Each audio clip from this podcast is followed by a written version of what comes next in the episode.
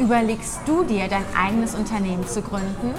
Wenn du dich fragst, was die ersten Schritte sind, dann bleib dran.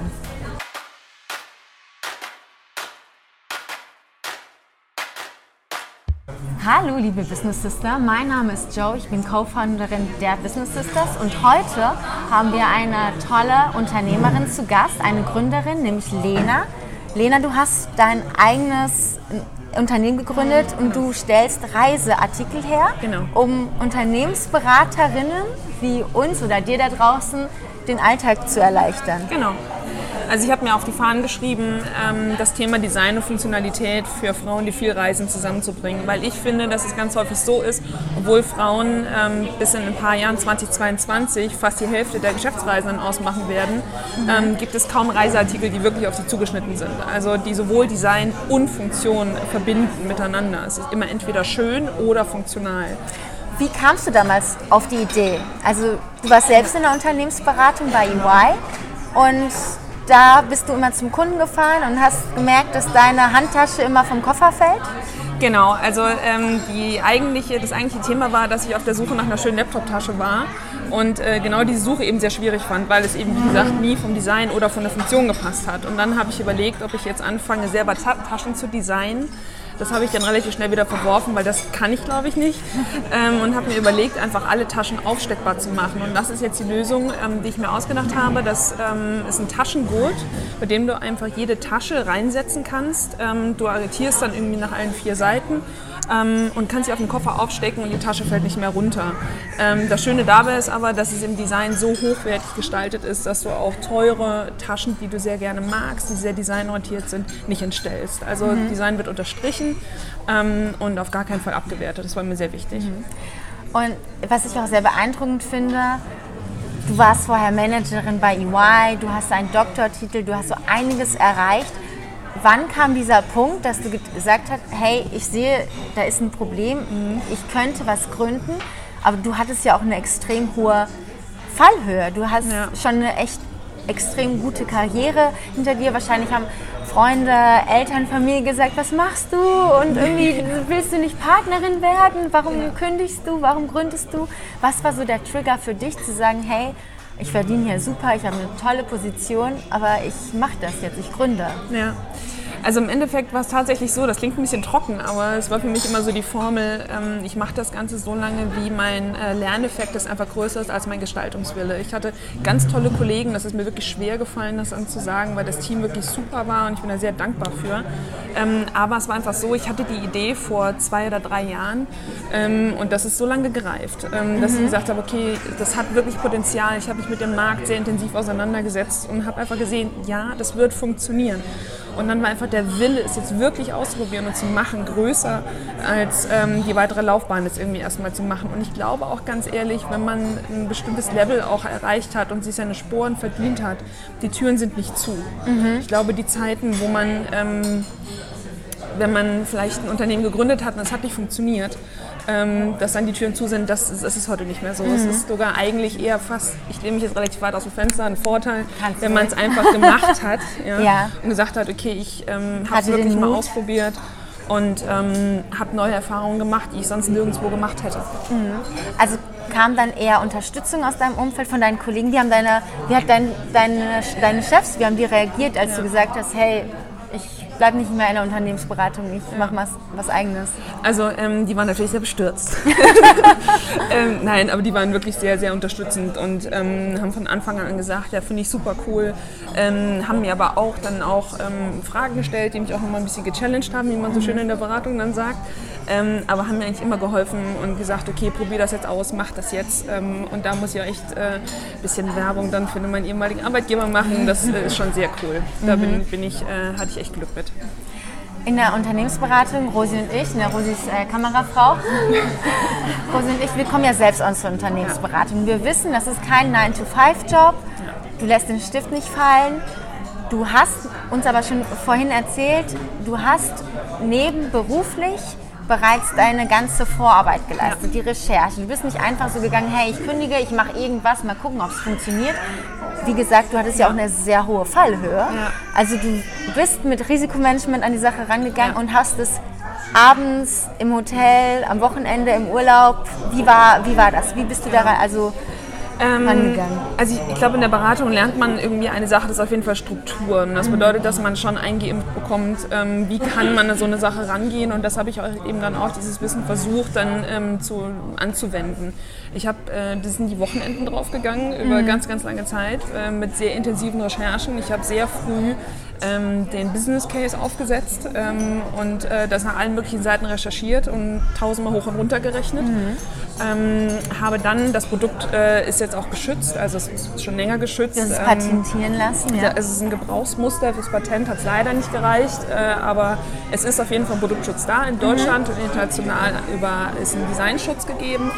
Ähm, und dort, warum erzähle ich das? Weil man äh, über das Patentamt äh, zum sehr guten Preis äh, eine Recherche in Auftrag geben kann, die dir weltweit äh, alle Register in allen Sprachen durchsuchen und du bekommst sofort eine super Übersicht über den Markt.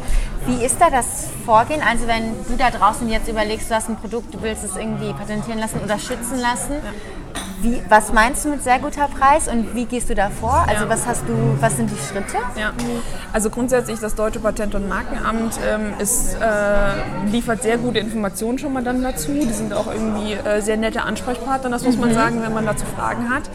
Ähm, und dann, wenn man dann irgendwann soweit ist, kann man einen Rechercheauftrag in Auftrag geben, äh, in Höhe von 250 Euro, was äh, verhältnismäßig günstig ist. Ja. Ähm, Um zu dann gucken, bekommst es du das schon gibt Genau. und es schon irgendwo geschützt ist. Genau, richtig. Und dann habe ich also wirklich auch Auszüge aus dem japanischen Register bekommen, ähm, die gesagt haben, okay, da und da gibt es das und das. Und das ist natürlich Gold wert, wenn du dann deinen Businessplan vorlegst und kannst sagen, es gibt weltweit tatsächlich, in dem Fall jetzt nur vier ähnliche, davon sind zwei nur erhältlich. Ist natürlich keins vergleichbar, das ist vollkommen klar. Ja, ganz, natürlich ist ganz das Beste. Ist es, ist es, ist es. ähm, und ähm, das ist äh, Gold wert. Ja. Geni ja, genial. Und du warst vorher in der Automobilindustrie tätig. Und ähm, da finde ich auch den Aspekt sehr interessant, Ja, dass das Leder auch äh, von einem Automobilzulieferer ist. Genau, richtig. Also ähm, das ähm, Leder, das, äh, der Gurt ähm, ist also ein vierseitiger Gurt, ähm, der auf der Rückseite einen zusätzlichen Riemen hat, ähm, mit dem du dann die Tasche aufstecken kannst. Und dieses Leder ähm, ist Upcycling-Leder. Das bedeutet, also die Automobilindustrie hat sehr, sehr strikte Regeln, was in den Innenraum des Autos rein darf. Also wenn da minimale äh, Merkerchen drauf sind, dann äh, wird dieses Leder nicht verwendet. Und das führt zu einem Ausschuss von 45 bis 50 Prozent. Das ist sehr, sehr viel. Ja. Ähm, und dieses Leder, was Sie nicht verwenden können, das durchläuft für mich jetzt eine erneute ähm, Qualitätskontrolle. Da habe ich dann Qualitätsmerkmale festgelegt, die erfüllt sein müssen. Ähm, und das verwende ich nun. Das heißt, das Leder wird einen zusätzlichen Lebenszyklus ähm, eingeführt, was, was ich sehr schön finde. Ja. Und Sonst ähm, wird es ja weggeschmissen werden. richtig, ne? richtig. Ähm, es ist optisch absolut perfekt. Ja, Ähm, ja denn, denn nicht, dass du denkst, das ist jetzt so irgendwie schlechtes Leder, aber wenn in der Automobilindustrie, da brauchst du ja ganz große, große Flächen an Leder für einen Sitz oder so. Und wenn dann halt irgendwo links oben an der Seite ein kleiner Kratzer ist, sind ja trotzdem noch einige Leder Lederstücke richtig, hoch, genau, äh, hoch genau. wertvoll. Ne? Genau. Also man kann sagen, man, ähm, die Leder werden dann alle ausgemessen, die werden sehr genau kontrolliert, was wo eventuell ein Markerchen ist. Und Mhm. diese Markerchen werden natürlich auch ausgespart. Ähm, aber ähm, das heißt, also ich kann 100% garantieren, dass, die, dass das Leder, was verwendet wird, optisch perfekt ist. Mhm. Es ist extrem hochwertig, es ist Napperleder, es ist sehr belastbar, es hat alle Qualitätskontrollen vorher durchlaufen, Mhm. erfolgreich durchlaufen ähm, und äh, bin da also sehr, sehr happy mit und kann da also wirklich äh, meinen Namen drunter setzen und sagen, das ist äh, hochqualitativ. Und du, du ähm, machst jetzt ein Produkt und warst vorher in der Automobilindustrie und du hast auch deinen Doktortitel in Genau. dem Bereich geschrieben. Also du bist eigentlich gar nicht im Klischee-Taschendesign-Bereich. Du hast mir vorhin erzählt, manchmal kriegst du so einen Spruch gedrückt, irgendwie, ah, okay, nett, Taschendesign, aber du hast eigentlich extrem gutes Know-how, aber auch irgendwie gar nicht aus dieser, dieser Branche. Wie war das dann für dich, da reinzugehen? Also Ja. auf einmal machst du Reise, also ähm, machst du eine ganz andere, bedienst du eine andere Branche. Wie Ja, war ja. das so am Anfang? Ja, ähm, also das ist erstmal völlig planlos. Also man legt irgendwie einfach los, man hat die Idee, man muss sich irgendwie erstmal orientieren. Und dann habe ich mir natürlich auch angeschaut, okay, wie viele Handtaschen zum Beispiel, also schöne Handtaschen haben hinten irgendwie Riemen drauf, wie viele Labels gibt es, die irgendwie das Thema Funktionalität machen. Ähm, man muss einfach erstmal ein Gespür für den Markt bekommen, welche Anbieter gibt es, wie ist der Markt auch irgendwie dann strukturiert, ähm, um sich dann einfach so Schritt für Schritt vorzutasten. Und dann ähm, an dem äh, Gurt sind ja auch Metallteile dran. Ähm, die bin ich halt dann weiter vorgegangen, indem ich auf eine Messe gefahren bin nach, nach Mailand ähm, und dort halt mit unterschiedlichen ähm, Lieferanten gesprochen habe. Und das ist auch einfach wirklich eine riesen Erfahrung, die ich daraus ziehe, ist auf die Leute wirklich zuzugehen, wirklich persönlich mit ihnen zu sprechen und sie in den Augen zu gucken und sagen, okay, ich habe Interesse an deinem Produkt, dann kann man nämlich auch die eigene Begeisterung dafür viel mehr rüberbringen, als wenn du das irgendwie alles anonym machst. Und es gibt so viele Messen. Ich glaube, es gibt irgendwie nicht so viel, es keine Messe gibt. Das würdest du auch als Tipp sehen für dich Ja. jetzt da draußen, wenn du dir überlegst, was zu gründen und einen Lieferanten suchst. Ne? Das ist ja auch so, wo finde ich die Lieferanten? Auf Messen gehen als Ja. Tipp und mit Leuten reden. Denn deinen anderen Lieferanten, das, Das war, das Netzwerk, gefunden. genau. Das war also der eigentliche Lieferant für das Leder, ist tatsächlich irgendwie mein ehemaliger Nachbar, äh, der da bei dem Zulieferer irgendwie, das ist halt auch wieder Glück gewesen, das muss man ganz klar sagen. Ähm, Du hast ihn so- auch nur nach Rat gefragt, Genau. ne? noch gar nicht, du wusstest gar nicht, dass der dann dein Lieferant wird. Ne? Genau, richtig. Also wir haben, das war eigentlich am Tag meinem, an meinem Geburtstag war das eigentlich. Wir haben unten im Garten gesessen und ich habe gesagt, du pass mal auf, ich möchte gerne das und das machen, das ist mit Leder und du kennst dich doch aus, hast du nicht mal einen Tipp? Und er guckt er mich an, als wenn ihm gerade einfach alles von den, äh, von den Augen runterfällt und sagt so, warum nimmst du nicht einfach unser Leder? Ich so, ja, okay. So Warum eigentlich nicht? Ja. Ja. Verkaufst du denn deine Produkte erstmal nur online? Ja. Also, ja. Genau. Also am Anfang ist es nur online. Ähm, Im Idealfall ähm, schafft man es dann halt eben auch, äh, weitere Vertriebspartner zu gewinnen. Aber jetzt am Anfang geht es erstmal mit einem natürlichen Tester los. Man muss erstmal gucken, wie funktioniert das Ganze, wie etabliert sich das. Man hat eine Idee im Kopf und man denkt ganz, ganz viel drüber nach. Und das ist halt auch wieder, glaube ich, so ein Thema, was man als, also ich zumindest äh, festgestellt habe, ich verhaspel mich dann vielleicht manchmal ein bisschen zu sehr im Detail, gerade wenn man als Berater, okay, du machst den Case noch so und dann modellierst du noch das und das und dies und jenes, das hast du nicht gesehen. Und irgendwann komme ich jetzt einfach an den Punkt, dass ich sagen muss, nein, jetzt mach es einfach. Jetzt mach es einfach, probier es jetzt einfach aus. Und ich bin davon 100% überzeugt. Ähm, es muss sich jetzt aber zeigen, ob andere das jetzt dann genauso sehen. Ah, also echt coole Story. Und was ich noch, was ich auch noch spannend fand, was du vorhin erzählt hast, weil das ist ja auch immer die Frage am Anfang, ne, von Tag 1 wirst du eventuell nicht äh, sofort alle Fixkosten decken. Wie hast du das geregelt? Ich weiß, du hast ein Gründungsstipendium auch Ja. bekommen. Genau. Es gibt das NRW Gründerstipendium, ähm, was sehr cool ist. Ähm, da gibt es unterschiedliche Anlaufstellen in NRW, ähm, wo man sich dann bewirbt. Dann pitcht man von der Jury und dann bekommt man relativ zeitnah eine Rückmeldung, ob man dieses, dieses äh, Stipendium bekommt. Und dieses Stipendium ähm, ist dafür vorgesehen in Höhe von 1000 Euro. Äh, das kannst du entweder benutzen, um deine äh, Lebenshaltungskosten irgendwie äh, mit zu, zu bezuschussen. Du kannst es für die Entwicklung von deinem Business verwenden. Das ist also unter, du hast ein relativ breites Verwendungsfeld, was du machen kannst. Ähm, dann ist natürlich irgendwie eigene Ersparnisse, die ich halt äh, selber dann habe, äh, die dann auch irgendwann mal äh, Richtung äh, sich Ja. dem Ende zuneigen. Ähm, und dann habe ich parallel dann noch so einen kleinen Beratungsauftrag, aber halt nur so maximal zu, zu dessen, ähm, damit ich halt meine Fixkosten decke, weil, und das ist halt auch wieder ein Thema, was man auch nicht vergessen darf, wenn man natürlich öffentliche Mittel bezieht, gibt es ganz, ganz klare Anforderungen, Ja. die du halt erfüllen musst. Und ähm, im Rahmen von dem Gründerstipendium ist es beispielsweise klar geregelt, dass du deinen Fokus auf dein Business legen sollst. Das soll es ja auch ermöglichen. Ja. Das bedeutet, ähm, überhalb von der Grenze, die dann erlaubt ist, was du parallel noch machen darfst, das sollte man auch nicht überschreiten. Also das Thema Finanzen, auch damit habe ich mich relativ lang dann auch auseinandergesetzt ähm, und ähm, um da einfach auch ein paar Monate überbrücken zu können. Das ist halt, das ist, das ist leider Gottes so. Ja. Ja, klar. Und du hast auch noch von einem Stipendium erzählt, Mhm. was speziell für Leute ist, die innerhalb der ersten fünf Jahre nach dem Doktortitel gründen. Genau.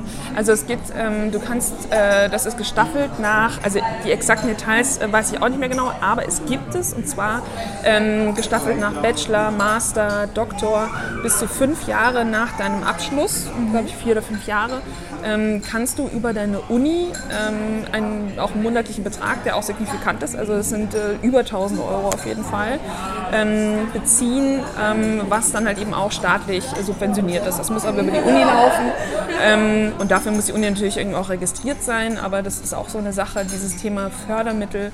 Ähm, wenn man überlegt zu gründen, es gibt überall immer wieder Veranstaltungen, IHK macht da ganz coole Sachen, mhm. es gibt überall Gründungszentren. Mhm. Einfach mal hingehen, sich das mal anhören, sich mal beraten lassen dazu. Du warst damals auch beim einem Startup-Event in Düsseldorf, genau. hast du erzählt. Genau, die Startup-Woche in Düsseldorf ganz viel Liebe dafür. es, ist wirklich, es ist wirklich eine super Veranstaltung, ähm, weil du, äh, also erstens bekommst du die Möglichkeit, andere Startups zu treffen, ja. ohne dass du jetzt irgendwie großartig äh, allein schon viel unterwegs bist. Zweitens, es gibt super Veranstaltungen, die sich von eben Fördermitteln bis hin zur Investorensuche, wie gehe ich mhm. daran, ähm, komplett strecken. Und was übrigens da auch noch eine coole Sache ist, es gibt super Stammtische.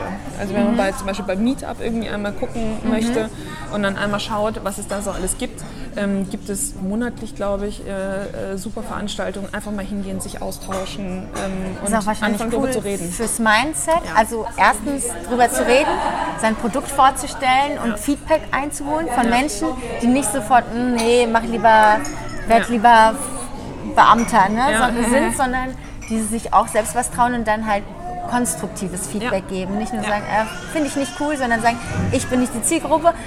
Super, was du machst, ich glaube, ja. ne, sondern aber sowas zu sagen und auch die selbst was gründen und Auf jeden solche Fall. Freunde zu finden. Auf jeden Fall. Also dieses Thema ähm, es gibt so einen, so einen, schönen Song, den höre ich momentan relativ häufig an, wo es halt einfach darum geht, das wirklich auch einfach mal auszuprobieren und ich schulde dem Leben so das, das Leuchten in meinen Augen, so mhm. nach dem Motto. Ne? Und wenn du einfach eine Idee im Kopf hast und du möchtest es ausprobieren, dann berücksichtige natürlich die Parameter, also die Realität muss berücksichtigt werden. Das Schöne ist aber, wenn man dann auf Personen trifft, wie auf diesen Veranstaltungen und die halt auch selber ähm, Visionen haben mhm. und machen wollen und nach vorne treiben, entstehen andere Unterhaltungen. Die sind aber keineswegs realitätsfern, sondern Leute aus der Startup-Szene sind relativ brutal.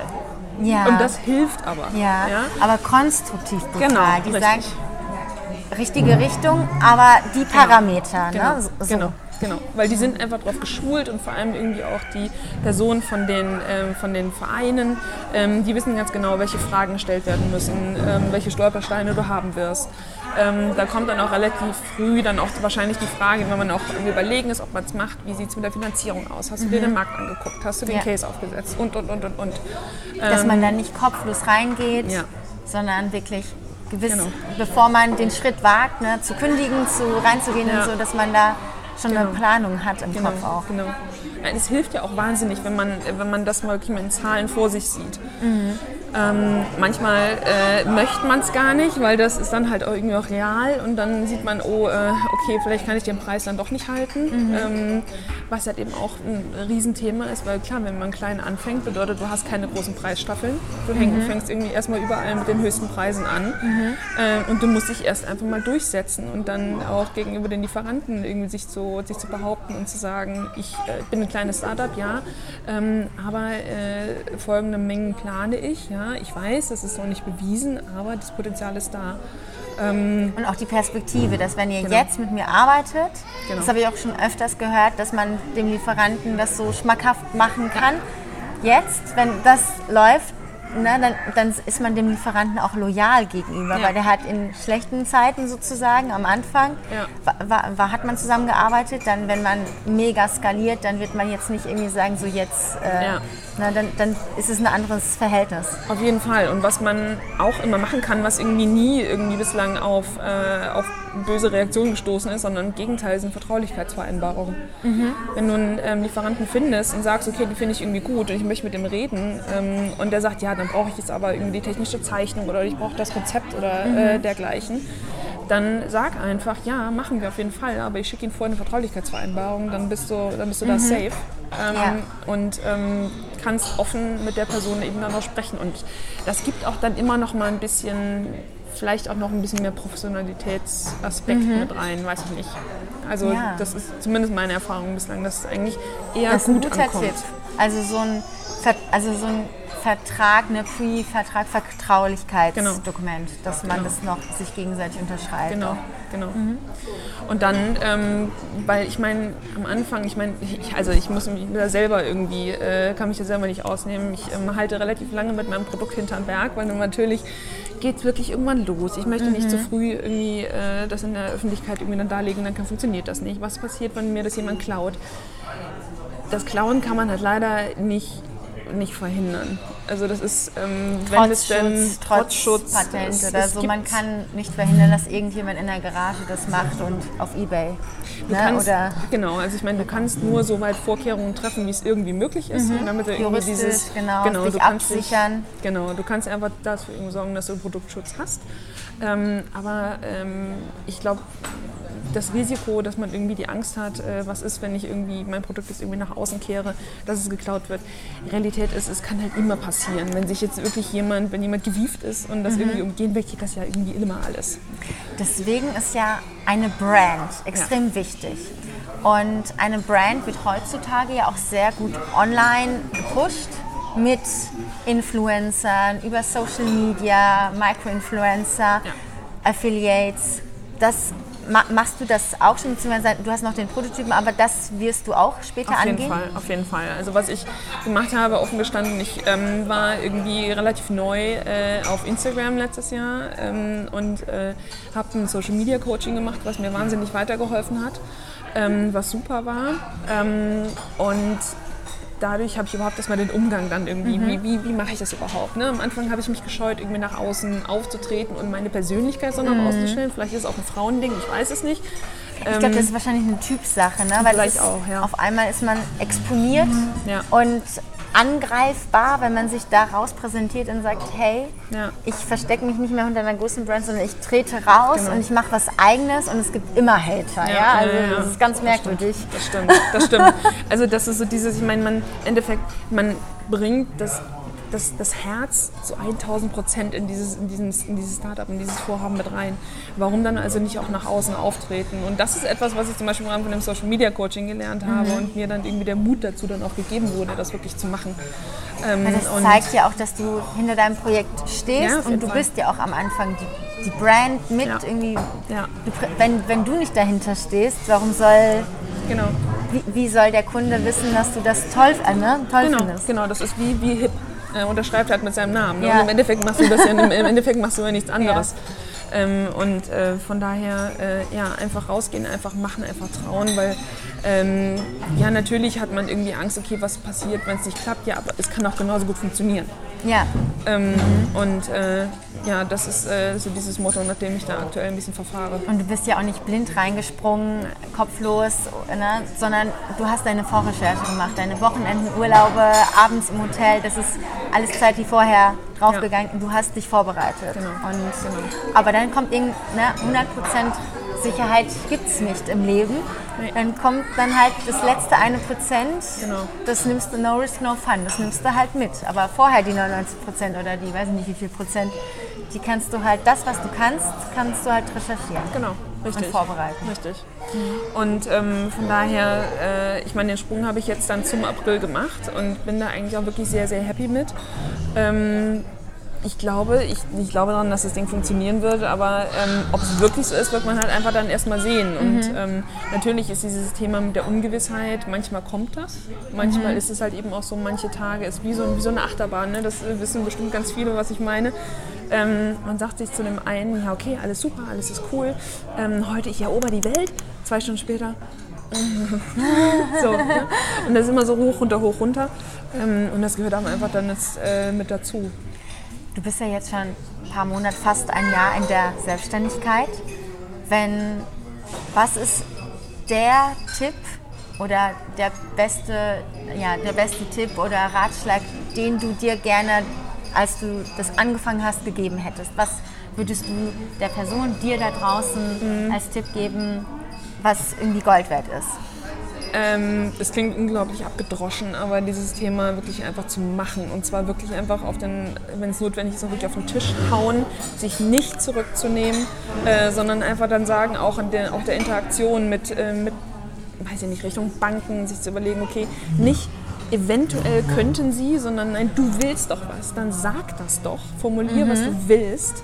Und, ähm, Nee, kein Konjunktiv. Genau, Hätte, und- genau. würde, gerne, möchte. Genau, und das ist halt einfach so, ein, äh, so eine Herangehensweise, dass man einfach sagt, nein, ich bin jetzt da, ich will das, ich mache das, unterstütz mich ähm, und äh, ich würde mich freuen, wenn das klappt und wenn nicht, dann ist es schade, weil äh, ich glaube ich glaub halt eben dran, diese, dieses Selbstbewusstsein, einfach irgendwie an sich selber noch viel mehr zu glauben, weniger zu zweifeln, sondern es einfach mal zu machen und ähm, das bringt einen auf jeden Fall weiter. Wundervolles Schlusswort. Vielen Dank für das gerne. Interview.